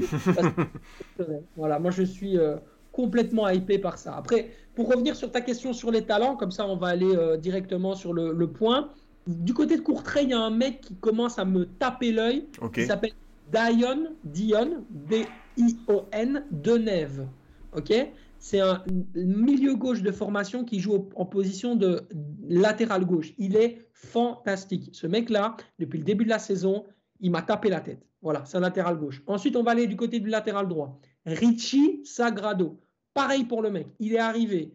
Personne ne croyait en lui. Tout de suite titulaire, alors qu'il vient du centre de formation du club de Oud-Everley Leuven, Louvain, tout simplement. Euh, OHL, euh, c'est le, nom euh, si tu veux retrouver. Il s'appelle donc Richie Sagrado, il est liégeois. Il a fait sa formation notamment du côté du KRC Henk, donc au Limbourg. Et ensuite, il est arrivé du côté de Louvain. Il bénéficie de la confiance de l'entraîneur de Louvain qui s'appelle Marc Brace. Et il est absolument fantastique. Alors c'est intéressant parce que c'est un attaquant de formation. Il a commencé numéro 9 qui s'est repositionné en position de latéral droit. Ça nous fait penser à qui? À Thomas Meunier, on espère bien sûr la même trajectoire de carrière pour, euh, pour Richie, sans blesser un grand talent de notre équipe nationale, parce que Meunier a un petit peu tué euh, sa vie euh, en tuant hasard. Hein. C'est un peu compliqué. on se rappelle de ce fameux match entre le PSG et le Real Madrid. Mais donc voilà, deux talents. Dion Deneuve, Courtrai, Louvain, Richie Sagrado. Pour une fois, je vais innover avec des talents latéral gauche et latéral droit. Bien. je vais parler numéro 9, etc. Tu vois, on va innover. Et puis regardez-les parce que ces pépites-là, là, elles vont nous aider à l'avenir, c'est sûr. Bon bah écoute c'est parfait comme ça on a pu euh, euh, évoquer euh, des joueurs un petit peu différents. Ouais en plus Natsuo le dit, hein, Sagrado à qui tu as fait une émission Sacha, c'est bien ça? Oui, c'est ça exactement. Alors, bien sûr, j'en profite pour faire la petite promo. je suis coproducteur d'une émission qui s'appelle Le Noyau dur, qui a pour objectif euh, le noyau dur en Belgique, ça veut dire des supporters très, euh, euh, très, très concernés par, par le sujet qui les concerne. Et en l'occurrence, nous, on fait une émission dédiée à la culture du football belge, donc, mais vraiment sur l'actualité. Donc, on parle de l'actu du football belge et surtout des joueurs de l'équipe nationale. On parle de Diable Rouge et on parle aussi de nos clubs belges en Coupe d'Europe, etc. On fait des thèmes. On, on, est vraiment en train de créer, un, je dirais, une une espèce, un espèce de petit monde autour du football belge pour faire grandir notre culture du sport. Donc ça, c'est vraiment un truc qu'on adore. Et, euh, et euh, en gros, cette émission est représentée bon, par un, présentateur qui s'appelle Malik Korati, qui est un présentateur ici en Belgique plutôt connu. Je suis un des chroniqueurs. Et puis, nous avons deux médias Twitter avec Belgium Touch et euh, Belges. Euh, qui sont deux médias, euh, deux médias euh, Twitter, qui font partie justement de cette aventure-là. Et donc l'objectif, bien sûr, c'est de pouvoir justement mettre en avant toute une série de talents. On a reçu Richie Sagrado dans l'émission parce que Richie est une pépite. Il a fait sa première télé chez nous. J'espère bien sûr qu'on lui souhaite un, grand avenir, comme ça on pourra dire qu'on l'a vu d'abord en télé chez nous, c'est toujours bien à dire. mais, mais, mais voilà, le but c'est de faire découvrir des gens, c'est de faire découvrir des talents, c'est de montrer qu'en Belgique, il n'a pas vraiment euh, une, euh, je dirais, un espace média où on a l'occasion, justement, tu vois, de, de, mettre beaucoup des nouveaux talents en télé, parce qu'il n'y a pas beaucoup de télévision chez nous, tu vois, il n'y a pas beaucoup de médias, etc. C'est pas facile. Donc nous, on crée des nouveaux et on veut mettre en avant les gens. Donc voilà, le noyau dur, on s'est inspiré de, de, ce que font les copains. Hein. Euh, le Club des 5, c'est une inspiration, c'est des copains, on les aime beaucoup. le, le, WFC aussi, on, on, aime beaucoup ce qu'ils font, etc. Mais nous, ce qu'on a voulu faire, c'est vraiment centré sur le football belge et l'actu du football belge. Donc vous n'allez jamais vous ennuyer parce qu'on a créé un vrai show avec des structures, etc. Et donc voilà, la première, tu l'as mise. Euh, merci beaucoup, mon, Adrien. Euh, et, j'espère qu'elle va vous, euh, éclater. Et puis il y a une autre émission qui est sortie aussi cette, cette année. C'est un petit peu aussi dans le registre du WRC. Ça s'appelle le Clubhouse Football Time. Et là, c'est fait avec mon partenaire Unibet Belgique. Euh, où là, on n'est pas du tout question de Paris, quoi que ce soit, mais c'est une émission télé un peu euh, du genre euh, talk, podcast, etc., autour de l'actualité du football belge également. Et puis on ira chercher justement des sujets un peu plus de société. Et l'objectif, c'est d'aller chercher les communautés là. Qui est aujourd'hui la Belgique des réseaux sociaux, ce qu'est la, la Belgique de Twitch, ce qu'est la Belgique de Twitter. On veut vraiment créer un monde à nous, en fait. Et on veut faire monter ce monde. Et ce sera bien sûr toujours en collaboration avec vous, euh, avec tout le monde, en fait, euh, mon frérot. Euh, c'est, l'objectif, c'est de faire monter le, la culture et de penser un peu comme les Américains, quoi. Bah écoute, c'est sur ces sages paroles qu'on va se quitter. Sacha, je t'ai fait un petit peu déborder en plus sur ton agenda, mais on avait tellement de choses à dire, on n'a même pas pu parler de tous les jours. Donc je te, ce que je te propose, c'est bon, pas de suite évidemment, mais on se refera une émission. J'en reviendrai, t'inquiète. Non, non, franchement, c'était super intéressant. En plus, bah, tu as un regard vraiment euh, euh, assez varié, assez différent de ce qu'on peut entendre d'habitude. Donc, euh, ça fait plaisir d'avoir un point de vue comme ça. Et en plus, bah, évidemment, spécialiste du football belge, tu as mis tout le contexte qu'il fallait. C'est ce que je voulais pour un peu plus en savoir sur cette réussite de scouting, de développement. Donc, voilà, en plus, tu as parlé un petit peu de, ton actualité, de ce qu'il peut faire. J'ai plus qu'à te souhaiter une très très bonne soirée. Franchement, c'était un plaisir de faire cette première émission du Formation FC avec toi. Mais merci beaucoup, mon frérot. Merci pour l'invitation. Je te fais plein de bisous. Grosse force aux formations FC, grosse force à toi pour euh, tous tes projets à venir. Et oui, avec plaisir. Tu me le dis, euh, on s'adapte et on s'arrange et on avance et on fait cette émission. Mais sache que j'ai d'ores et déjà pris énormément de plaisir. C'était une belle émission une belle énergie en tout cas qu'on a échangé ensemble. Bah écoute, bah, ça fait grandement plaisir. Merci aussi au chat euh, qui a euh, été très actif, qui a euh, délivré pas mal d'anecdotes, de remarques, de questions pertinentes. Donc vous êtes toujours autant au top. voilà, je n'ai plus qu'à vous souhaiter pareil un bon week-end. passez voilà pas mal de bonnes journées foot encore et à très vite. Salut.